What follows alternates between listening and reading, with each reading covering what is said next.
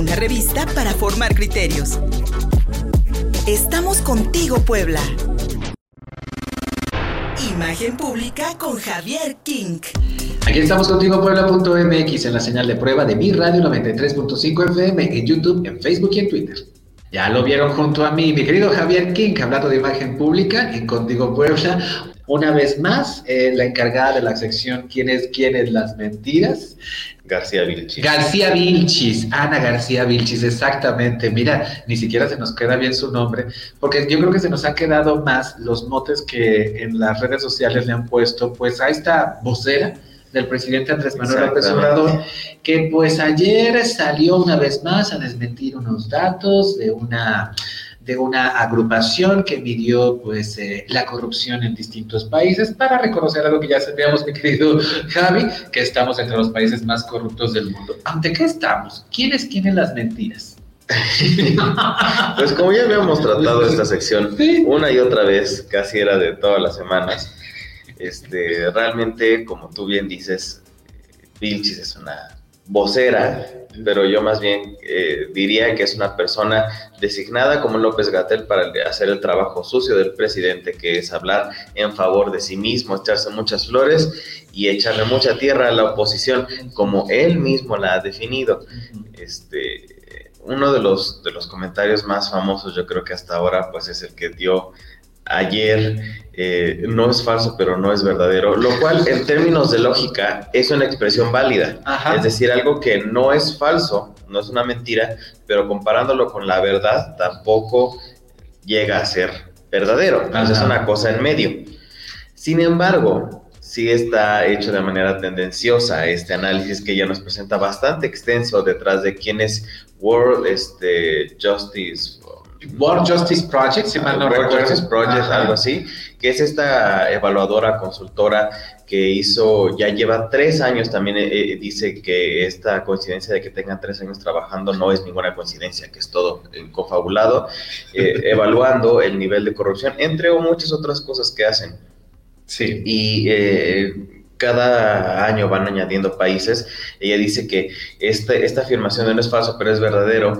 Se refiere precisamente a que como se han ido agregando cada año más países a la lista, el, el hecho de que México haya bajado 13 lugares significa que pues han añadido 13 países, lo cual como ella misma lo dice, no es falso, pero no es verdadero. Es decir, si bien pues, se pueden haber agregado 56 países más, el hecho de que sigamos hasta abajo de la lista significa que esos 50 y tantos países son mejores en, el, en la cuestión de, contención de la corrupción que nosotros, lo cual no es nada alentador. Nosotros esperaríamos que entre 13 países agregados pues hubiéramos avanzado un lugar, ¿no? Que nos hubiéramos quedado por lo menos donde estábamos en cuestión numérica, pero no es así. Y esto lo achacan a que eh, pues esta asociación tiene eh, como patrones y como fundadores y como funcionarios a diversas personalidades, empresarios, empresas, asociaciones y demás que están de parte de la oposición y del lado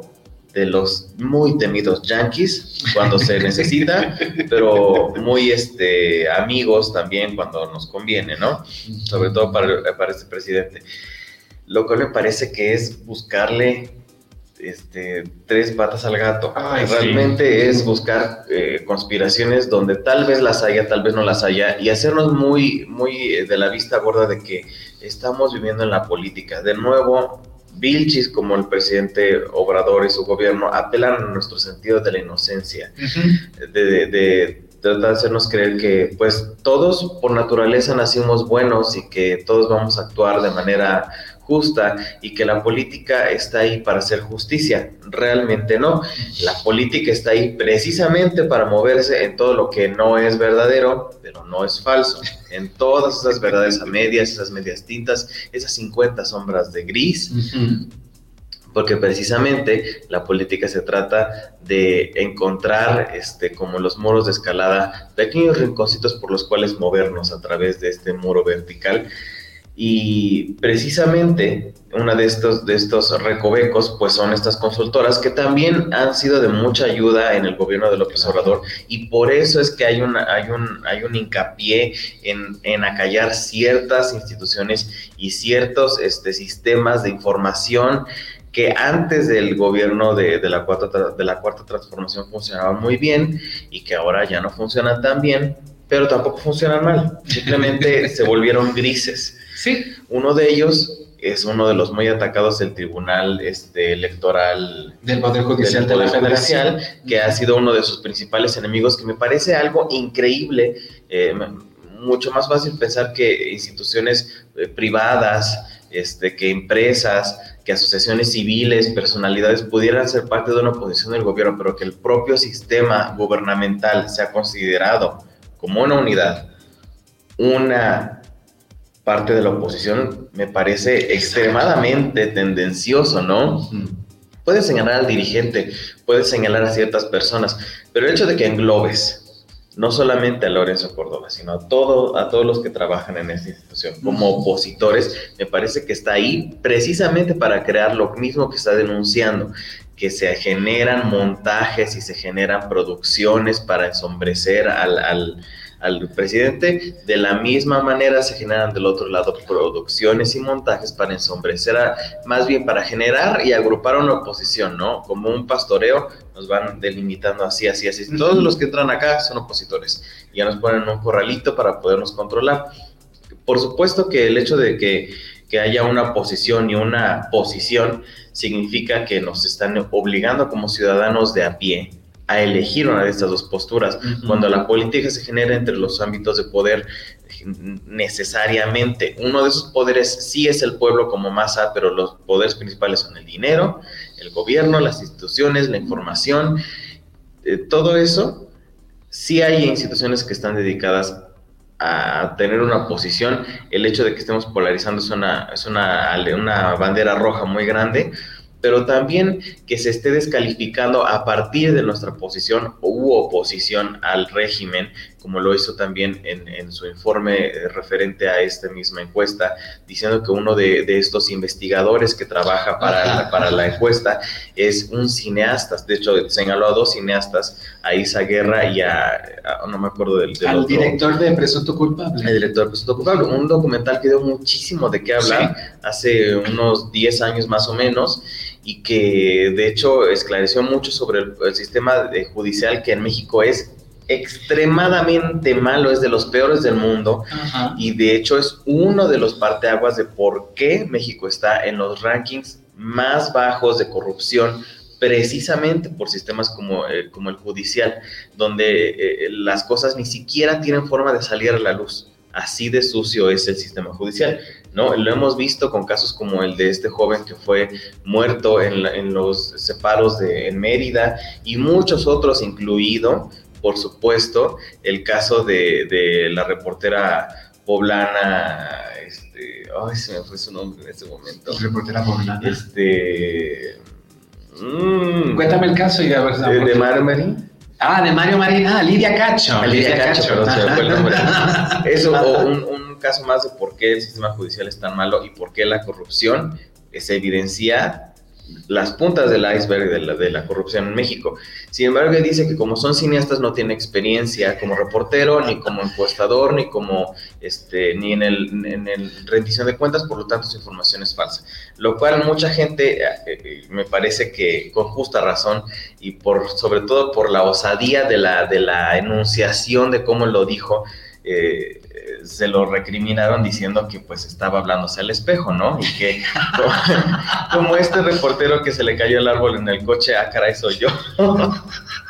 Ella tampoco es una reportera, tiene una experiencia muy mínima, este, como periodista mínima, en medios. periodista. En medios, exactamente. Muy diferente es trabajar en medios que ser reportero o que ser periodista incluso y que ser investigador muchísimo más y pues lo mismo, ¿no? Apelan a nuestro sentido de la, de la inocencia, de nuestro querer ver las cosas de manera blanca, muy parecido a lo que decíamos con Chispirito la semana pasada. Demagogia, amigo, demagogia, apelar a nuestros sentimientos, es decir, ay, pobre el presidente, porque tal parece que estas teorías de la conspiración, del complot, ¿Te acuerdas? Es un complot, es un complot, ha sido desde siempre. Entonces, es la manera, ya está más que visto, no hay que hacer un análisis grandísimo para enterarnos que es la manera que tiene este gobierno de decir, no puedo, Como no puedo, como realmente no estoy dando resultados, entonces le echo la culpa al de enfrente. Por eso decía la semana pasada que es un gobierno neurótico. O sea, no soy yo, son los demás, no es mi culpa, yo no estoy haciendo nada. Los demás tienen la culpa de que no me vaya bien, bien la, a bien la vida. Y bueno, se los puedo contar esto aquí en lo cortito o a ti, y cualquiera de nosotros ya en la edad no te diría, ay no, no, mm, mm. o sea, no fríes, no me salgas con, esa, con esa tontería. Y amigo, ¿cuánto más les va a durar el, gusto de, hacer estas... El pues, gusto les va a durar los siguientes tres años hasta que terminen su gobierno y, veremos qué es lo que, sucede después pero eh, generalmente es lo que van a hacer, lo que va a seguir pasando. Sí, ¿verdad? En la transformación sigue la misma línea que ha seguido López Obrador desde que inició su carrera política en los noventas, de echarse al piso para que lo levanten y de, siempre ser la víctima en todos los casos, incluso cuando se le ha comprobado su, su, sesgo. Exacto. Y siempre es la víctima para estar ahí. Eh, es algo que se ha adaptado y se ha institucionalizado a partir de, personas como López Gatel, como García Vilchis, etcétera, etcétera donde funcionarios o gente que se supone que es funcionario, que es vocero, que es portavoz de instituciones, eh, funcionan a partir de este, expulgar, de, limpiar la reputación de, de, la cuarta transformación, que de nuevo, y como siempre lo hemos dicho en esta sección, el principal propósito de la cuarta transformación es la imagen pública. Más allá de la política pública, más allá del trabajo para el público, es la imagen pública. Y es a través de esta que ellos piensan de, conservarse en el poder. Quien le pone mucha atención a la imagen pública es porque necesita conservarla. Necesita echar mentiras sobre lo que no es. Exactamente. Generar una apariencia. Y como el, este, la transformación, la metamorfosis de, eh, López Obrador a AMLO fue tan costosa y tan, fue un esfuerzo titánico en el 2012. Eh, necesitan entonces ahora reputaciones desechables como la de García Vilchis, como la de López Gatel, que salgan a hablar y a decir cosas incómodas, duras, tristes, mortales incluso para, para, los mexicanos, para que ella, ellos sean los que se lleven la culpa y no el presidente, ¿no? Y el presidente puede decir, es que yo apunté a esta persona y no trabajó bien. Bye. Qué terrible. Como bien dices, mi querido Javier, esta política de imagen pública, que es prácticamente el proyecto de gobierno de la cuarta transformación, nos está saliendo muy caro. Hasta vidas nos está costando. Y, y, quiénes quieren las mentiras, porque hay que decirlo también. Fíjate que ayer que hablaba García Vilchis de los cineastas de, de World Justice Project, el, eh, el, cineasta del que hablaba, el director de Presunto Culpable, es nuero de Laida Sansores, es hijo de la, es esposo de la hija de Laida Sansores. Incluso en el documental de Presunto Culpable, ahí sale Laida Sansores, detrás apoyando y asesorando. Y es cuando uno dice, ¿cómo? Entonces, aquí sí somos buenos, aquí sí somos malos. O vean cómo en la cuarta transformación escogen ciertos datos para pasárselos a ustedes y que ustedes generen una idea de que, ay, pobres, sí, hay un complot en contra de ellos. No, en realidad no pueden. Y en realidad es un gobierno malo, neurótico y que la verdad tenemos que empezarlo a criticar, como dice Javier, desde nuestra ciudadanía, más allá desde nuestras pasiones y nuestros miedos y nuestros enojos. Exactamente. Y no dejarnos de nuevo acorralar y, y no solo el gobierno es neurótico, el régimen nos están haciendo a nosotros neuróticos, neuróticos eh, paranoicos, histéricos. Exacto. Y nos vuelven una, una turba con antorchas y con este, espadas, eh, esperando a ver quién linchamos. Este, esta dinámica que llevamos tres años haciendo y la están puliendo cada vez más para nosotros a partir de las mañaneras, a partir de los comunicados oficiales, decir, el linchamiento de hoy públicamente es, hacia esta persona, hacia esta institución. Y ahí vamos todos. Y se nos olvida el pasado, como tú dices, se nos olvidan los presidentes, se nos olvidan las reputaciones y seguimos jugando el mismo juego. Le seguimos el juego y ojo también la responsabilidad que tenemos como ciudadanos y también como medios de comunicación de no seguir ese juego y no estar, no estar presentando mentiras como información. Creo que eso nos saldría muy caro como sociedad, como nación. Mi querido Javier, encantados como siempre, amigo. ¿Dónde te encontramos? Me pueden encontrar en Facebook y en Twitter como arroba Javier King. Gracias a todas y todos ustedes por acompañarnos hoy en la señal de prueba de mi radio 93.5 FM aquí en Puebla, en Facebook, en Twitter y en YouTube. Todo lo encuentran como Contigo Puebla.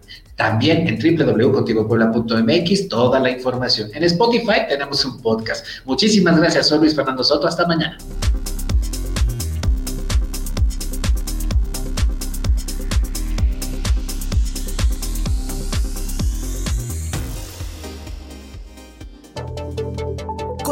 Puebla.